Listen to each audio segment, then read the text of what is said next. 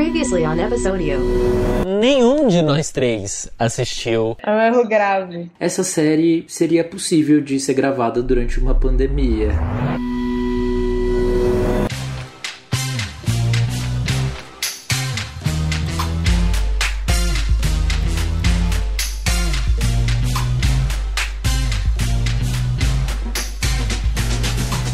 Olá, internet! Eu sou Simeon Castro. Eu sou Clara Reustado. E eu sou Leandro Nunes. O episódio de hoje é de todas as cores, todas as letras, porque este é o mês do orgulho LGBTQI, que é celebrado em junho no mundo todo, em homenagem à população LGBT que frequentava o bar Stonewall. Drags, trans, lésbicas e homens gays, principalmente drags e trans, que resolveram enfrentar a frequente violência policial que vinham sofrendo. Bom, não é preciso nem dizer que nos anos 60 as batidas policiais em bares gays eram comuns. Aqui em São Paulo, a gente sabe que ocorreu uma operação que se chamava Tarântula durante os anos 70 e 80, que perseguia travestis e trans pelas ruas, os chamados pervertidos, e é, tiveram casos de des desaparecimento e mortes misteriosas. Essas revoltas eclodiram pelo reconhecimento da dignidade das pessoas da comunidade e pela busca de representatividades nos mais diversos aspectos da sociedade e da vida.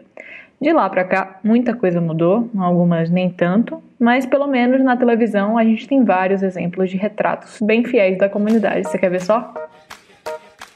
Queer as Folk, Special, RuPaul's Drag Race, Crônicas de São Francisco, How to Get Away with Murder, Avatar: The Legend of Korra, Euphoria, Looking, Years and Years, Glee, Segunda Chamada, Will and Grace, One Day at a Time, Sense8, Pose, Ellen, Super Drags, As Sete Palmos, Orange is the New Black, The L Word, Queer Eye, Gracie and Frank, Sex Education, Please Like Me, Transparent, Modern Family, Atypical, Malhação Viva a Diferença.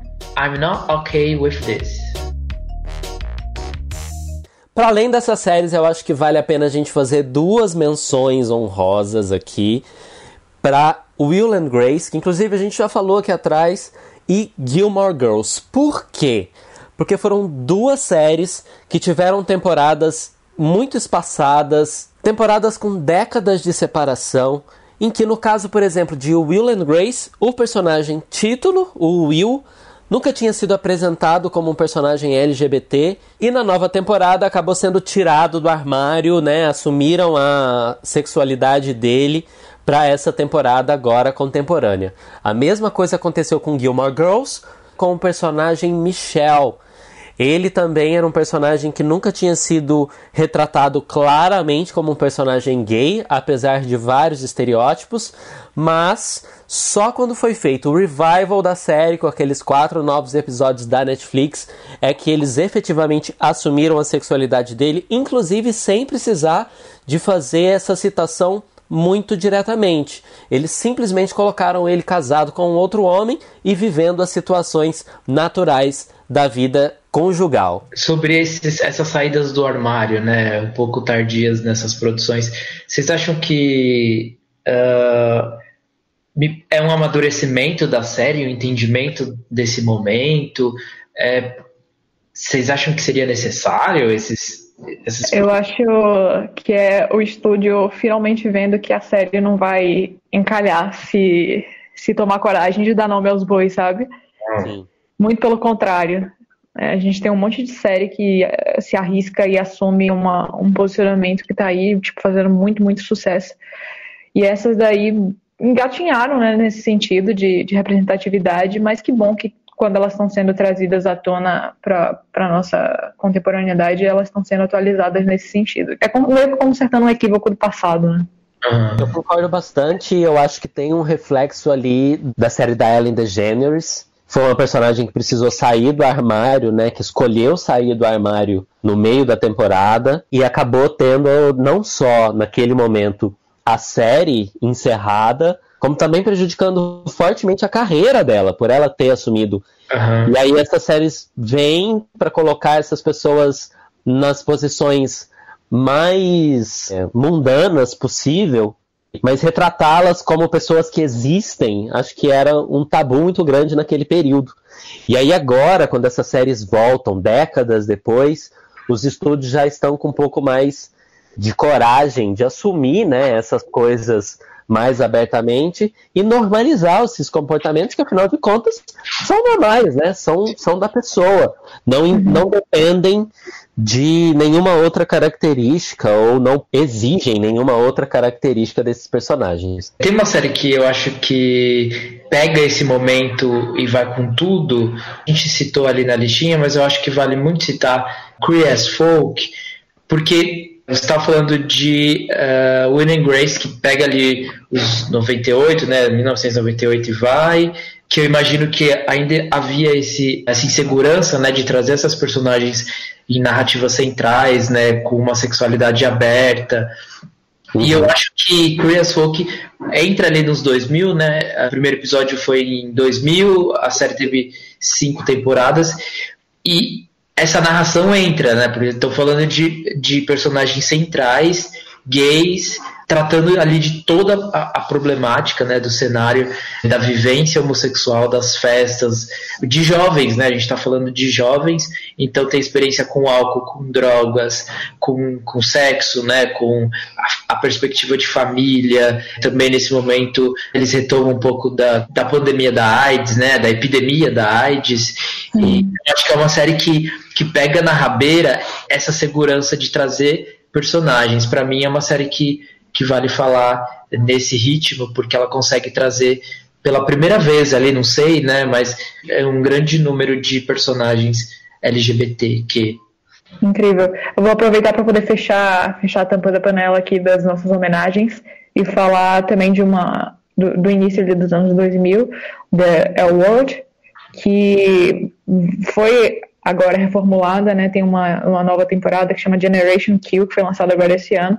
E é a mesma coisa, assim, trouxe à tona personagens, é, mulheres bis e, lésbicas totalmente diversas e que tem um, um um enredo, um, um, pano de fundo na história que vai além do fato delas serem simplesmente lésbicas, né? Uhum. Eu acho que criou, criou um terreno para muita coisa legal aparecer, inclusive a próxima série que a gente vai falar. Sim. Acho que a gente pode então entender que é, os anos 2000 foi um desastre para música pop. Mas foi o melhor momento. Ai, desculpa. One Day at a Time é uma série dessa nova leva de séries com representatividade de personagens LGBT três temporadas pela Netflix, tinha sido cancelada, foi resgatada pela Pop TV, está com uma temporada a mais neste outro serviço de streaming. Did you decide what we're watching for movie night? No.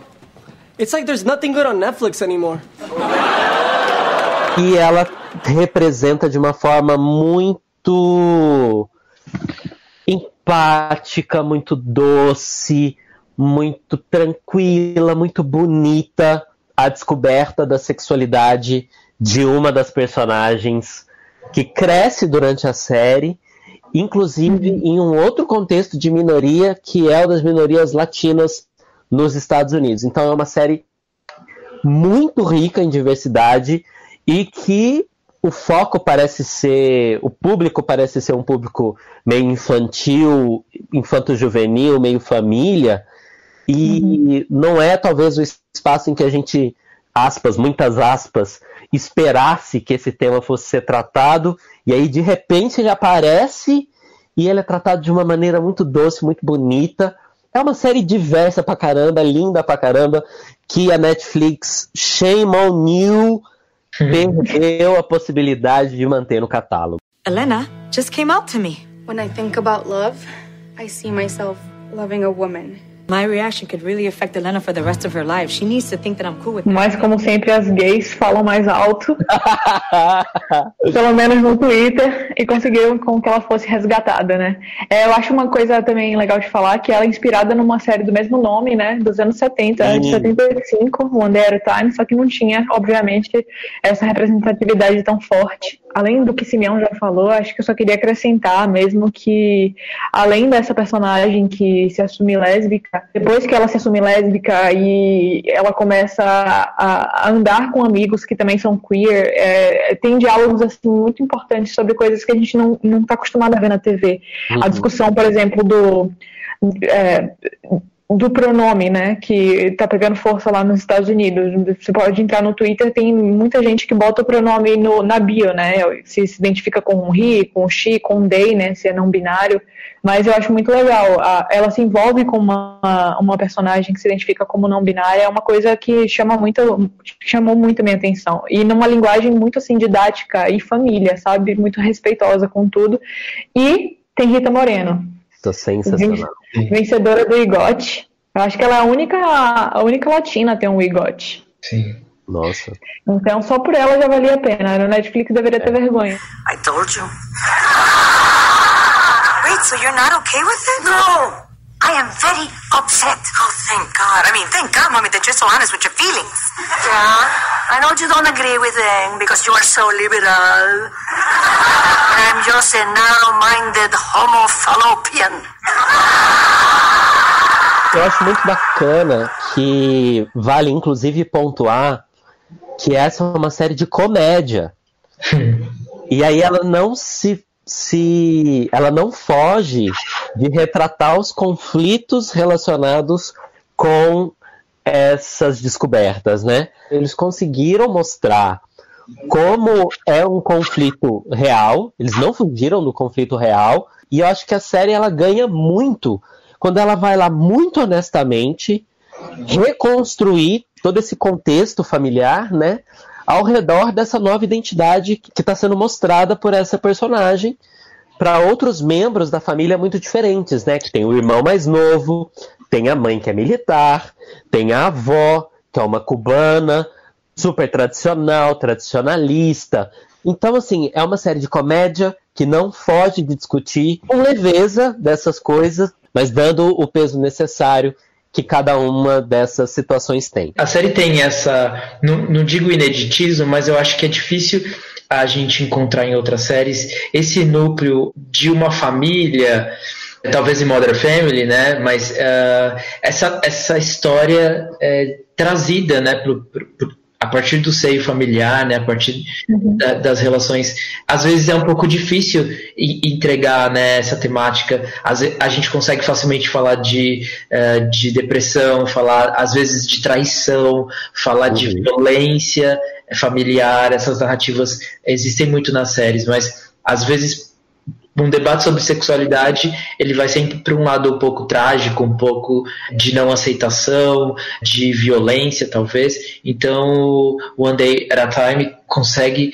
reunir esses elementos e a gente consegue ver uma uh, história de família, né, que tem a ver, uh, no caso da sexualidade, com o desejo de, de, com quem você deseja estar, de quem você é, e falando de família, eu acho que isso deveria ser sempre aceito, né? I'm sorry, but I have a problem with Helena being gay.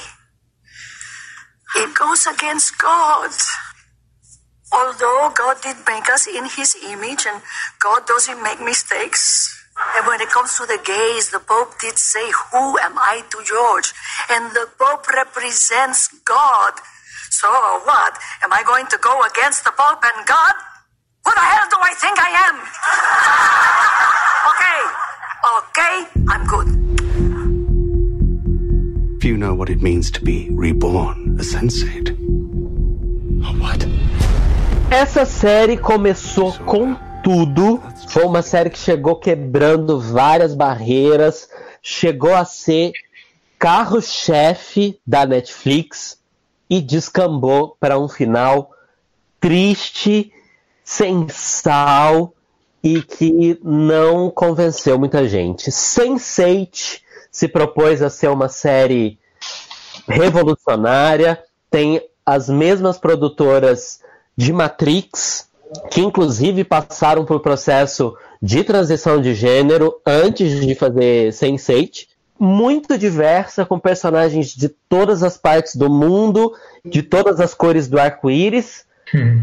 Mas não rendeu. Foram duas temporadas, um episódio de encerramento, um episódio especial de Natal que virou o primeiro episódio da segunda temporada, uma salada roteirística que acabou se perdendo no meio do caminho, não convenceu as audiências, perdeu a audiência e acabou sendo cancelada pela Netflix. Eu acho que mais, mais do que a perda da audiência, porque é uma, uma série muito cara, né? Eram tá oito pessoas e, e, todas elas em países diferentes e várias viagens para poder fazer, enfim. Só que eu queria abrir um parênteses antes da gente discutir sobre a popularidade de Sense8. Na Comic Con de 2015, é uma coisa que eu tenho pesadelos até hoje os, os atores foram, né? E a Netflix, naqueles painéis que tem na Comic Con, esse ano ela botou um, um painel que tinha um karaokê. Tem uma cena na primeira temporada de Sense8 que é lindíssima. que to, os oito cantam é, WhatsApp, né? Aquela música. Hey, hey, hey, hey, hey, what's going on? E aí toda a série estava tão em alta que toda pessoa que ia cantar tinha outras músicas. Tinha a abertura de Hora de Daniel Black, a abertura de Grace and Frank. Ninguém queria. Ah, Todo mundo só cantava o WhatsApp de Sense8. E eu passei quatro dias de Comic Con e toda vez que toca essa música, eu, eu assim, paraliso, sabe? Não aguento. é, marcou muito. Acho que tem que ter. Toca mais uma vez aí.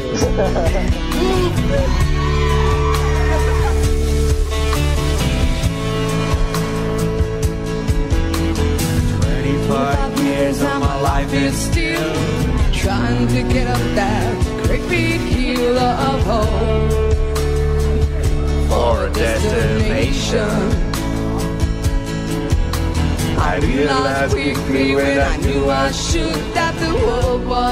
Eu tenho essa. Acho que Sense8 parece um, um case de insucesso, né? É uma.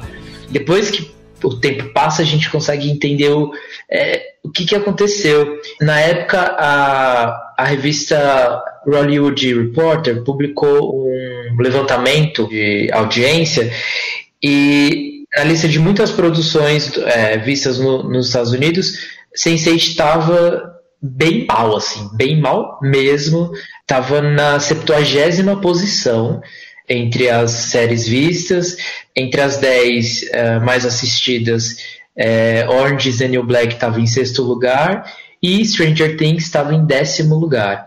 Então é, é, muito. Acho que isso levanta questionamentos, né? Como uma série é, que estava na 70 posição teve uma diferença, né? Teve impressão de que foi aqui, né? De que foi um fenômeno Sim. latino, a gente adorou e não foi para frente. Eu acho que tem um tanto a ver mesmo com essa ligação mesmo que a série conseguiu criar com o público brasileiro, talvez por conta dessa necessidade brasileira de representatividade, né? Tinha pelo menos dois personagens latinos, Uhum. Então, que traziam né, um pouco dessa latinidade brasileira. E quando foi anunciado o cancelamento, muito do movimento atrás desse encerramento, né? Porque ela terminou sem final, foi cancelada, e aí os fãs ficaram querendo ali uma conclusão. Muito desse movimento veio do Brasil e ele foi atendido, né? Eu acho que isso toca um tanto naquilo que interessa, afinal de contas, para a indústria.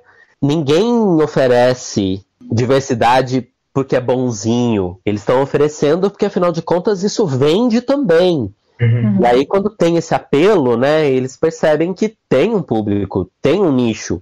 E aliás, o nicho é que talvez que tenha sido a elevação e a derrocada da série, né? Eu lembro que uma reclamação grande de muitas pessoas que ou não gostaram da série ou que não assistiam é que achavam a série muito nichada. Eu discordo, porque eu não acho que é porque ela tem representatividade LGBT, tem uma protagonista trans com uma atriz trans interpretando, discute abertamente relacionamentos LGBT, que ela é nichada. Não, para mim isso é exclusivamente o retrato da realidade. Mas muita gente decodificou ela sim, e talvez ela não tenha agradado tanto por isso, né? Tenham se assustado um pouco com a quantidade de vida LGBT que a série procurou mostrar. Sim. No final eram oito pessoas se pegando ao mesmo tempo.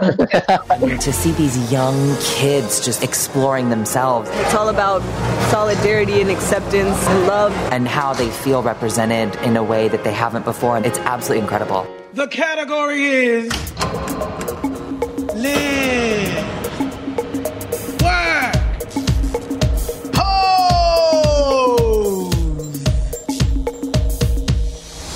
Para puxar esse outro segmento do episódio de hoje, a gente traz no comecinho a série Pose do FX, criada por Ryan Murphy, Brad Falchuk e Steven Kennels, que vai contar a história da comunidade LGBT, especialmente de drag queens, nos anos 80 em Nova York com todo um contexto ali do cenário LGBT mais afro-americano, latino-americano, a cultura dos ballrooms. É uma série incrível que teve uma primeira temporada aclamada pela crítica, recebeu várias indicações ao Globo de Ouro de melhor série dramática, Globo de Ouro de melhor ator em série dramática pro Billy Porter, que é assim, incrível ator, mas todo esse background dos desafios dessa comunidade lá nos anos 80 e na segunda temporada, um pouco depois, inclusive bem no meio da eclosão da epidemia de AIDS. Muita coisa pesada, mas numa série incrivelmente bonita e muito representativa, especialmente por conta dos personagens e atores transexuais. É, Simeu falou quase tudo. é... Desculpa. O que é legal de Pose é que a gente consegue imaginar esse, esse universo, né? Que era uma coisa local mesmo, com pessoas marginalizadas, né? Era de fato um, um primeiro ensaio ali. A gente pode pensar que ainda não, não tinha se tornado um movimento político, é, não tinha ganhado essa força política. A música pop se inspirou muito nesse período, né? Tanto pela pela sonoridade, pela dança, pelo movimento, e é impossível a gente não falar de Vogue, que é o nome dessa dança, né, desses movimentos uhum. que, que a gente vê na série, e que a Madonna vai ali nesse berço para trazer a música com a coreografia, e também acabou servindo para ah, como uma grande plataforma para essa estética, para esse movimento. Então é muito legal ver como a música pop se uniu a um mundo bastante marginalizado para torná-lo é, aparente para o mundo todo.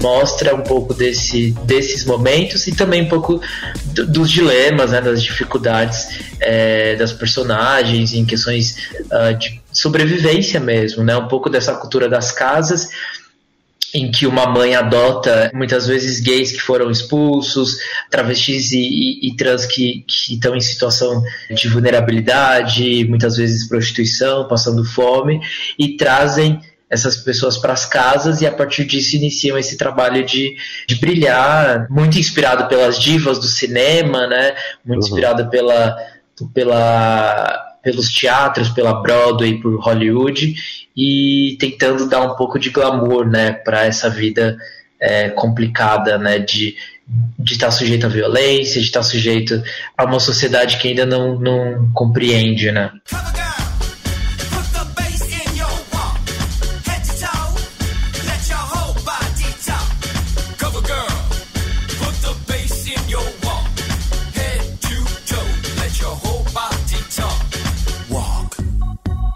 E já que a gente tá falando de drag, eu acho que não tem como não falar da série que trouxe tudo pro, pro mainstream mesmo, né? Que tirou dos games isso e botou luz e transformou em um entretenimento que, pô, tá o quê? Na 12 temporada? Um reality show de drag queens apresentada por RuPaul, que talvez seja a drag mais famosa do mundo.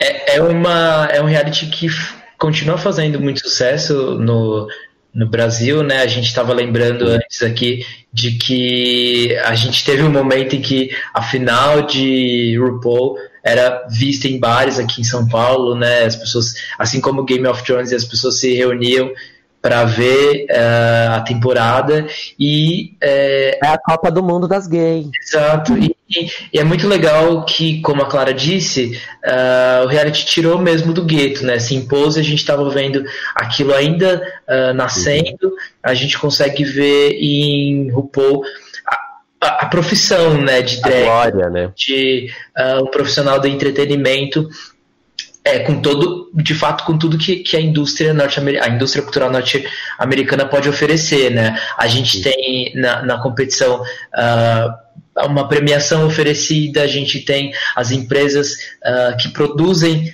para esses profissionais, então desde acessórios, aquelas espumas para marcar silhueta uh, feminina, cabelo, uh, maquiagem, tudo para é, as drags. Coisa que a, aqui no Brasil a gente encontra dificuldade porque não, assim, essa indústria ainda não se desenvolveu. Então é muito legal ver o que o Paul faz, que é trazer uh, essa competição com o que há de, de melhor assim entre, uhum. entre, as, entre essas artistas. Né? É muito legal ver cada uma com uma história muito específica. Uh, de vez em quando aparece um drama, uma questão familiar, doenças, às vezes, é, enfim, é sempre uma surpresa. É uma série é, algumas que. Coisas, umas coisas muito interessantes, né? De até durante a série, alguma, algumas personagens se reconhecerem como mulheres trans e uhum. também é, lá mais para as primeiras temporadas, né? Revelarem que são soropositivo e trazer esse discurso. É. À tona, sabe? É bem, é bem, bem legal. To my Sim. top three, congratulations. For you, RuPaul's Drag Race has just begun. So remember, If you can't love yourself, how the hell you gonna love somebody else? Can I get an amen? Amen. Ralph! Ih, caralho, o viado deu chute. Batendo de frente com eu sei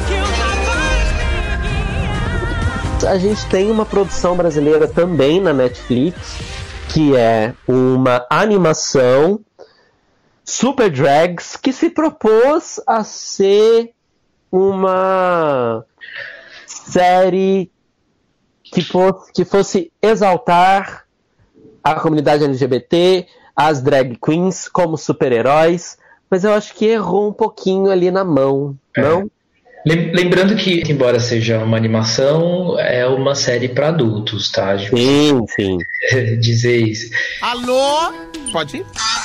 Estão dizendo por aí que super drag é pra criança. Quê? Vocês estão achando que eu tô com cara de galinha pintadinha? Comigo não, viado! Vai ter desenho de viado na Netflix, sim! Fiquei com expectativa, assim, quando lançou, por conta da produção, né? Uma produção Netflix, é, brasileira, com esse nome, então, uh, no mínimo ia ser divertido, né? Eu esperava que fosse divertido. Sim, com Pablo Vittar no elenco, fazendo participação especial ali. É uma série que tentou mirar na comédia, numa comédia meio caricata. Eu enxergo que eu talvez tenha havido uma tentativa de tirar um pouco de sarro de si mesmo, uhum. mas acho que não alcançou tanto o objetivo mesmo. Umas piadas meio de tiozão, falhou ali no timing da comédia, não consegui achar engraçado, não me lembro de ter é, esboçado nenhum sorrisinho. E, enfim, não sei a opinião de vocês enquanto representatividade. Eu acho que da parte técnica é, dá para a gente exaltar, dá para falar que é bem produzido, a ilustração é muito bem produzida, a dublagem é divertida, é, o, a, a construção como um todo é bastante boa. O roteiro deixa a desejar. Para mim, os textos são muito autoexplicativos e eu acho que talvez pese e erre um pouquinho aí na mão da parte da representatividade. O que vocês pensam? Eu comecei a ver, eu fui também na sede, assim, logo que estreou, eu fiz, pô, tem tudo para dar muito certo, né?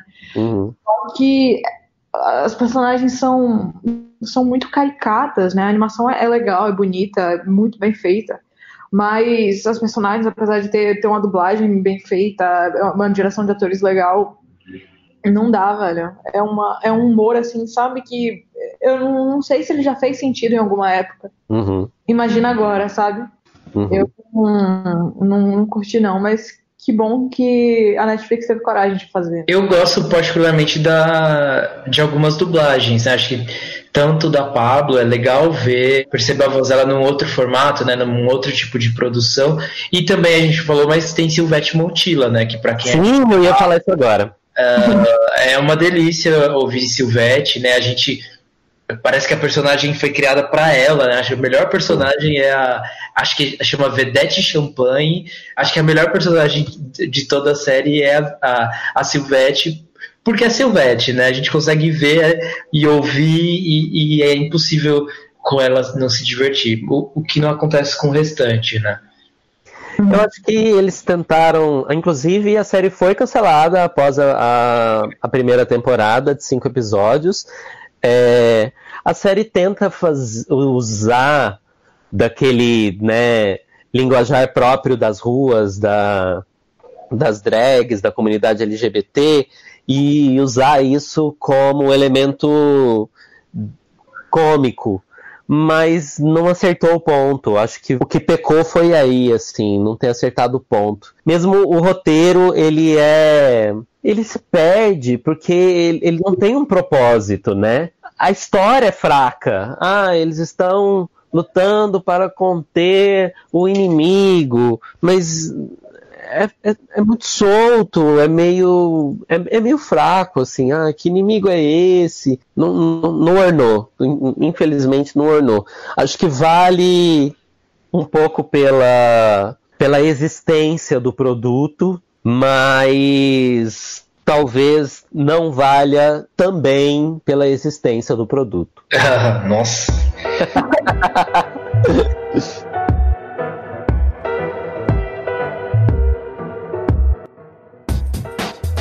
O Vi Recomendo de hoje recebe a atriz, ex-participante do programa Aprendiz, empresária, tem canal no YouTube, é influencer no Instagram, Gabi Lopes, que traz uma sugestão de série muito legal pra gente.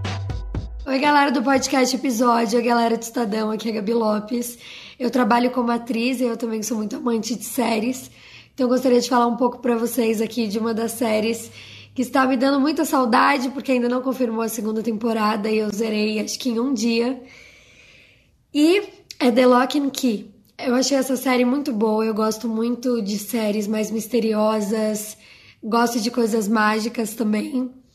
E eu gosto de como o drama dessa série se desenrola também. Um personagem que eu gosto muito é o da mãe, a Nina. Ela ela é muito diferente, assim, como atriz eu gosto muito de observar o trabalho dela porque ela é uma personagem que eu nunca vi nada parecido mesmo.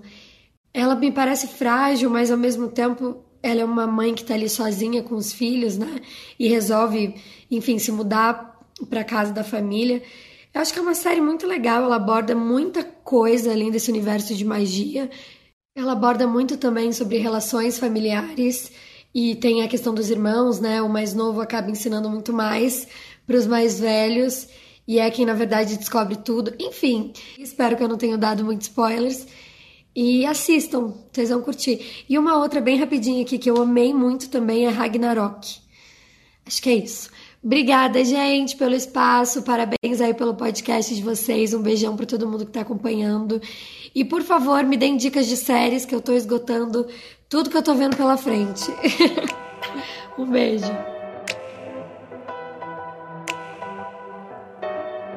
Eu, olha, eu não sei a é Clara, mas eu gosto da série, eu gosto de. Uh, se eu não me engano, é de uma série de livros, não é? Não tenho certeza. Uh, eu gosto da experiência das chaves, né? É legal descobrir isso.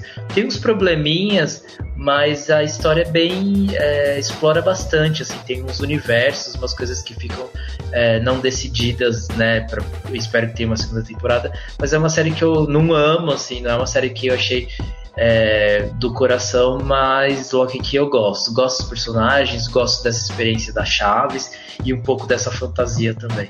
Eu, tudo que eu sei sobre, eu não assisti a série, é que ela é baseada num quadrinho, mas eu não assisti. É da Netflix, né? Tem uma é temporada. É Netflix. Então, quem se interessar, saiu lá. Obrigado se você esteve até aqui com a gente.